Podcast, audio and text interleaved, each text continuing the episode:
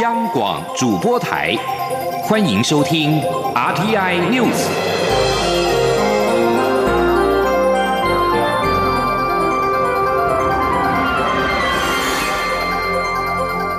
听众朋友您好，欢迎收听这节央广主播台提供给您的 RTI News，我是张顺祥。第四届玉山论坛今天登场，蔡英文总统发表露营演说。总统表示，民主制度与安全不断遭逢特定势力的军事威胁跟挑衅，面临的挑战前所未见。但台湾反对任何危及到区域安全团结的侵略性行为，任何企图阻挠台湾分享经验和做出贡献的政治操作，都不符合区域共同利益。因此，台湾期盼跟区域伙伴合作，一起促进永续发展，并且承担责任，共同打造坚韧未来。请听央广记者王兆坤的采访报道。总统在玉山论坛致辞表示，印太地区在国际贸易总额占比达百分之五十，更占世界生产总值百分之六十，在全球产业供应链发展上举足轻重。但由于国际场域的战略竞争加剧，使印太区域的地缘政治与经济形势产生巨大变化。我们的民主制度与安全不断遭逢特定势力的军事威胁与挑衅。随着疫情肆虐全球，我们共享的繁荣与生活方式已遭遇前所未见的挑战。总统说：“We will actively contribute to the creation of a region that is open, free, inclusive, transparent, and equal.” and operates under a rules-based order. We oppose any heavy-handed and unilateral aggressive actions that jeopardize regional security and solidarity. Any political attempt to prevent Taiwan from sharing its experience and making contributions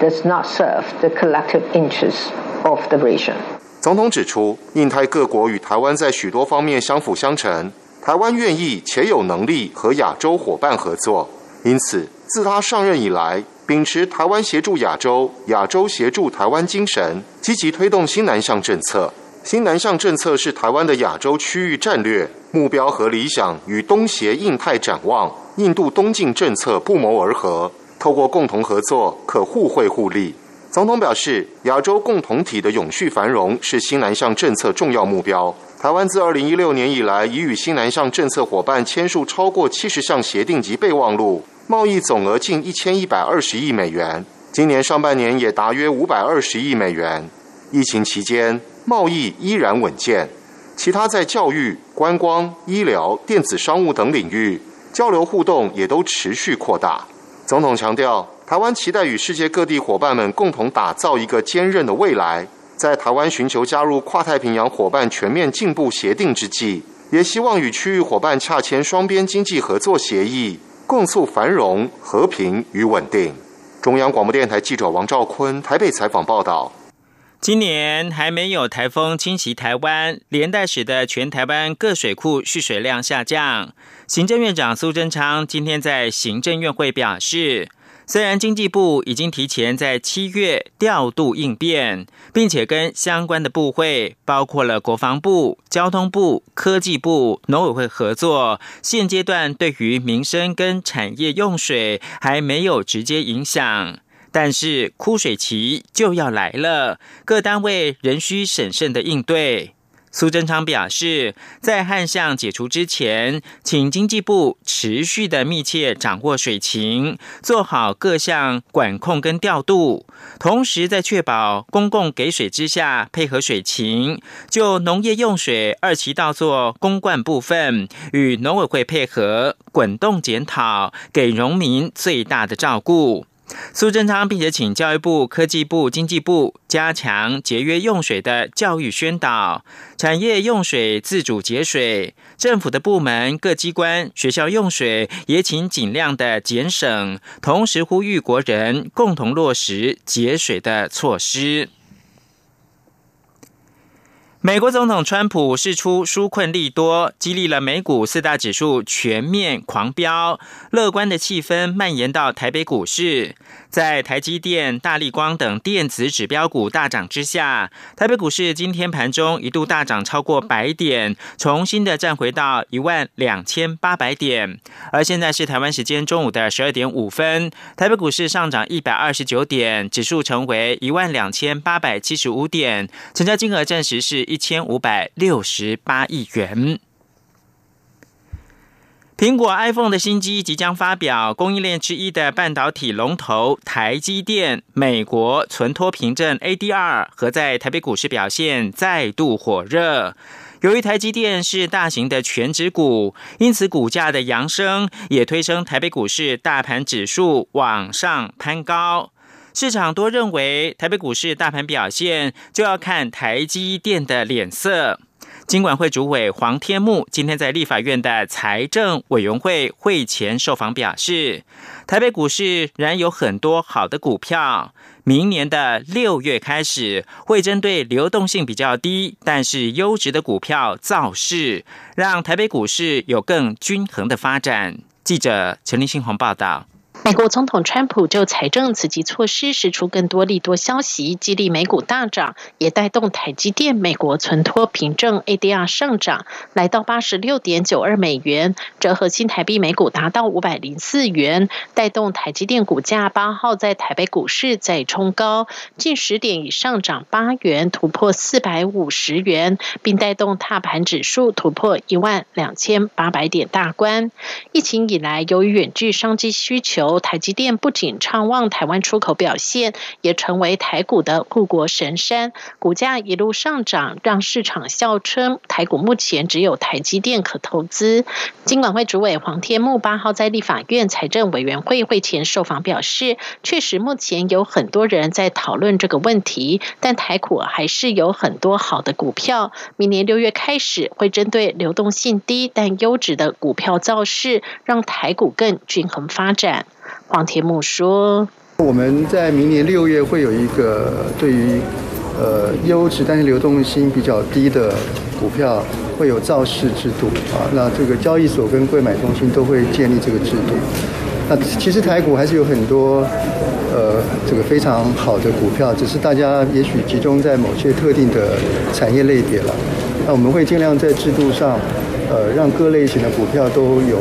发挥的机会，呃发量的机会。”对于外资今年在台股有汇出调节的现象，黄天木也表示，目前外资在台股的存量还有新台币一千九百多亿。虽然近期有汇出的情况，但平常心看待。况且今年以来台股的资金行情不全是外资，疫情期间不少国内投资人也是很重要的支撑力量。中央广播电台记者陈林信鸿报道。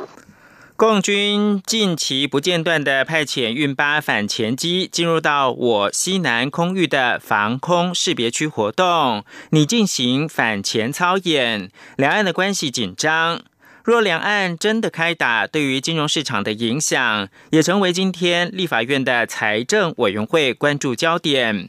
国民党立委曾明宗质询的时候表示。假设两岸真的开打，到时两岸金融相关的业务，包括了通汇都会暂停，股市也有可能休市。金管会是不是已经准备好十八套的剧本来应应呢？金管会的主委黄天木表示，台湾的市场浅跌早有应应，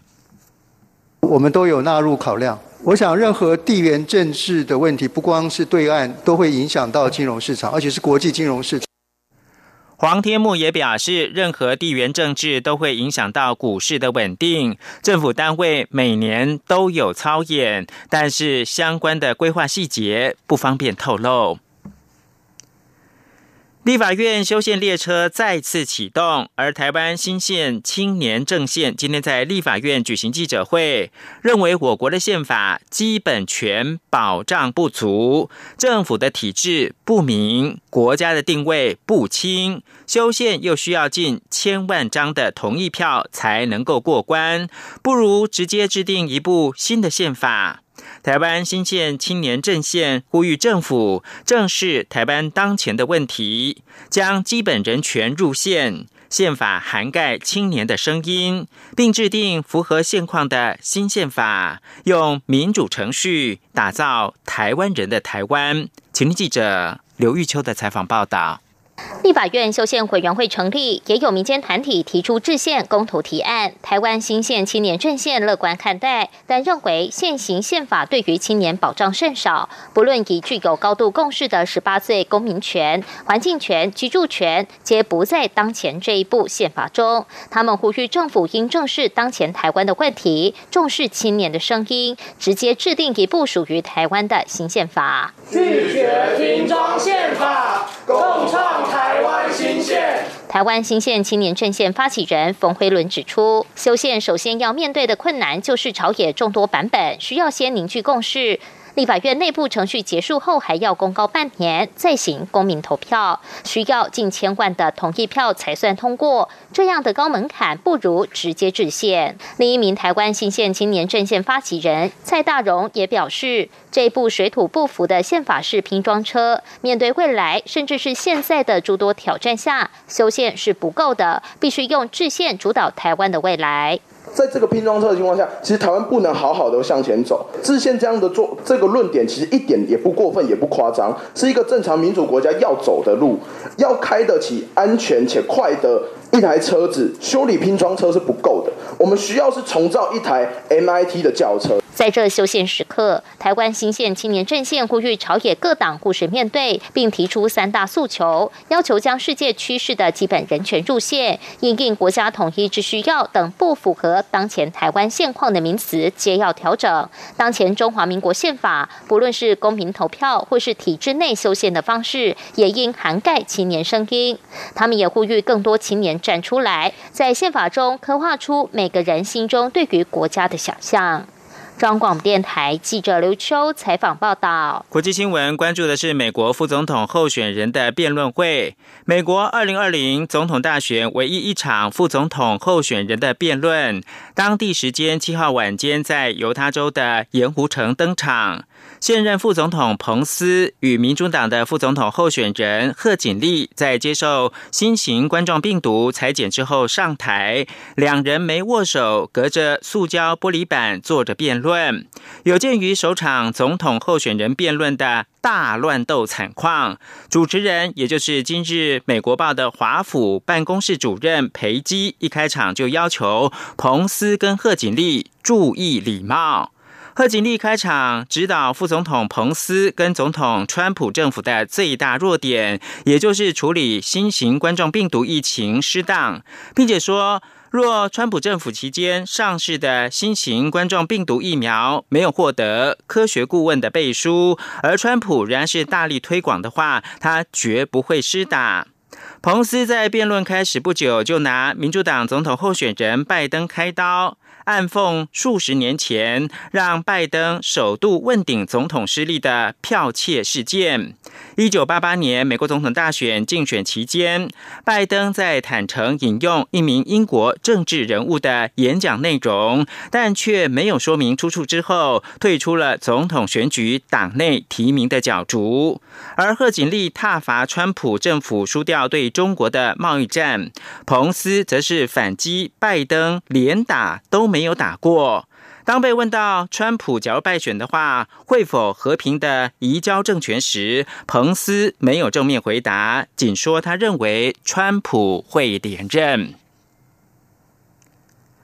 美国白宫发言人表示，感染 COVID-19 的美国总统川普日前离开医院之后，七号首度的踏进白宫的椭圆形办公室。川普上周被验出对新型冠状病毒呈现阳性的反应，二号晚间被送往华特里德国家军事医学中心，但是他五号的傍晚已经回到白宫。传出他进入椭圆形办公室不久之后，川普就推文，刚刚听完了戴尔塔飓风的简报，而医师康利七号表示，川普已经二十四小时没有症状，四天没有发烧。新闻由张顺祥编辑播报。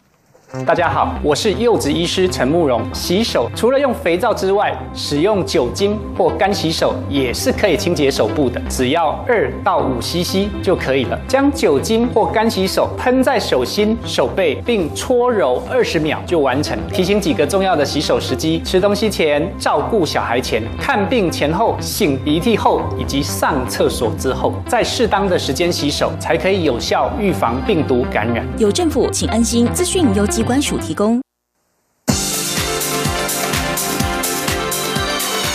这里是中央广播电台台湾之音，欢迎继续收听新闻。各位好，我是主播王玉伟，欢迎继续收听新闻。劳动部今天公布最新的减班休息，俗称无薪假的统计，实施人数一万两千七百一十人，较上一期大幅减少了五千两百七十一人。劳动部分析，不排除部分是因为协商时间到期而停止实施，景气是否回温还要再做观察。但长期来看，实施人数跟家数都有减缓。今天记者杨文军的采访报道。劳动部八号公布最新劳雇双方协商减少工时统计，实施事业单位计五百九十六家，实施人数一万两千七百一十人，较上级大幅减少三百三十八家，人数也减少五千两百七十一人。观察无薪假统计，以六月底七月初时人数飙破三万人最多，接着人数就开始下滑，到九月八号时人数已下降至一点五万人，但后续几次人数又开始回升，这次又明显的下滑。尽管人数仍多，但已经是四月中以来的低点。劳动部分析，这次不管是制造业或是非制造业，人数都有减少，但不排除部分是因为协商时间到期而停止实施。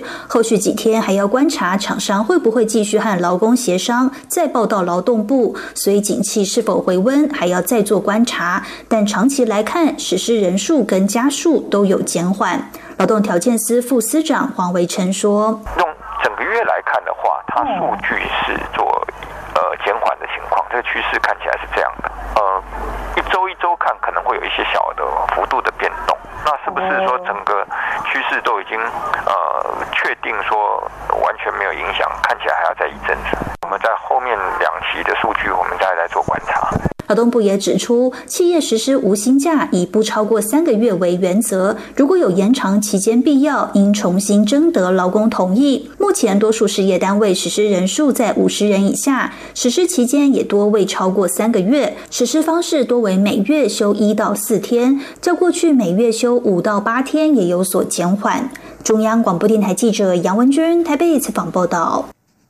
也来关注出口的表现。财政部公布九月份出口创下历年单月次高。学者今天指出，传统消费旺季的第四季出口表现应该会比第三季来得好。加上美中两国对台湾产品各有需求之下，第四季及全年正成长看起来是没有问题，而经济成长率也渴望推升。今天央广记者谢嘉欣的采访报道。由于美国扩大封锁华为，且在禁令生效前爆发一波拉货潮，推升台湾九月出口表现再次冲上三百亿美元的水准，年增百分之九点四，写下历年单月次高纪录。累计前三季则年增百分之二点四。展望第四季，台经院景气预测中心副主任邱达生、中研院研究员周雨田八号受访时，都看好第四季出口会比第三季还要好。邱大生指出，第四季外销订单都已在七八月敲定。若欧美疫情扩大，对需求的影响会在明年首季显现。且目前美中两国对于台湾产品各有需求，可继续支撑我国出口表现。第四季与全年正成长应是没有问题，只是能够推升到什么程度？他说：“美国的需求最主要是资通讯的这些产品，跟远距相关比较有关系的。”而中国的需求呢？它在去美化的过程需要台湾这些半导体晶片的支撑。那今年你看到一到八月哈，其实中国大陆即便在疫情的影响之下，但是它对台湾的进口啊，特别是商品进口的年增率呢，是达到二十六 percent，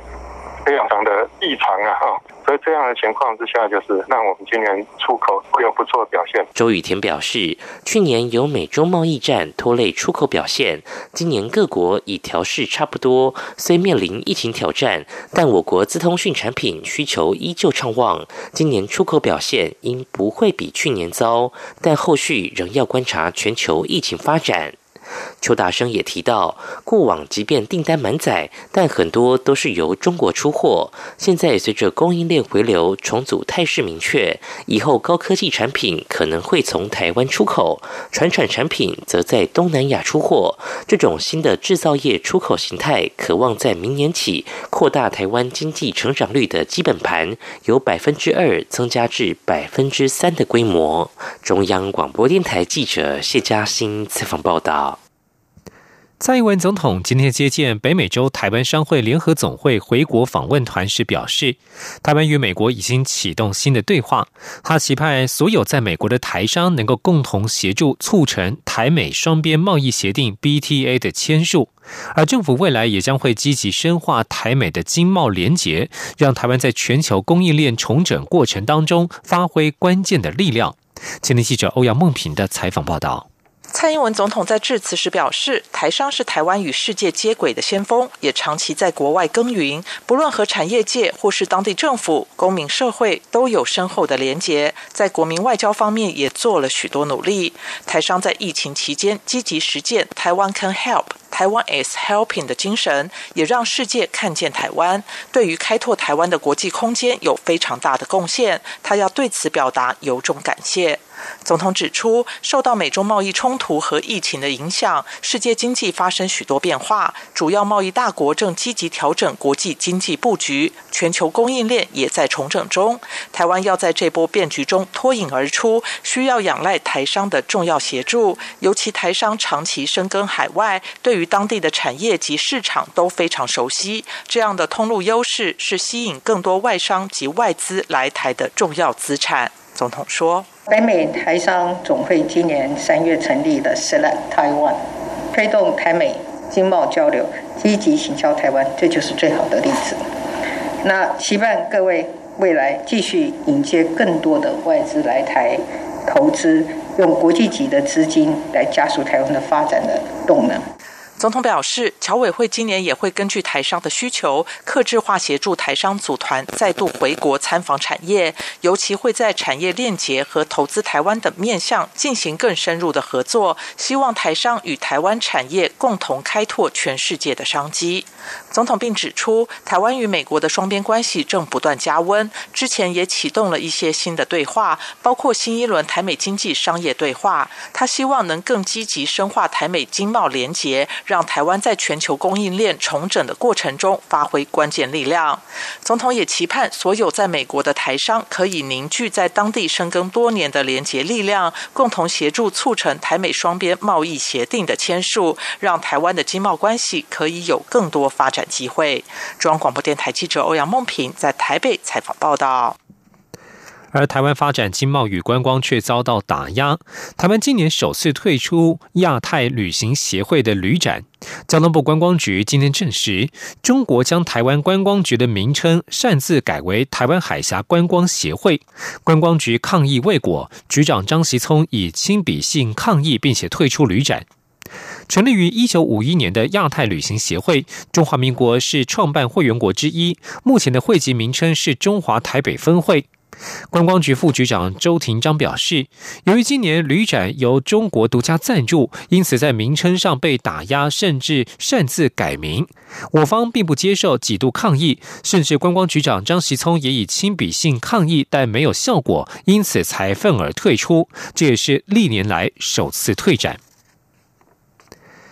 继续要关心国庆的天气。中央气象局今天表示，未来一周，台湾在东北风影响之下，迎风面的北部、东北部地区都将是微雨偏凉的天气。明天在基隆举行的国庆晚会，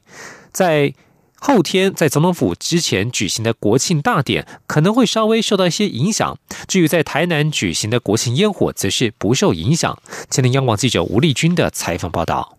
九号起就是一连三天的国庆连假。不过，在东北风影响下，台湾北部及东北部未来一周的天气都偏凉，高温只有摄氏二十七八度，低温也只有二十二度上下。至于中南部及东部、东南部地区，大都是多云到晴的好天气，只是早晚还是会有些凉意，高温则维持二十九到三十二度。降雨方面，从八号起一直到十一号，迎风面的桃园以北到东半部都容易有些局部到零星降雨，只是雨势并不大。尤其收假日，东北风减弱后，雨势还会更加趋缓。至于中南部地区，只有午后容易有些零星降雨或雷阵雨，因此预估九号在基隆举行的国庆晚会以及十号在总统府前举行的国庆大典，可能会稍微受到一些小雨影响。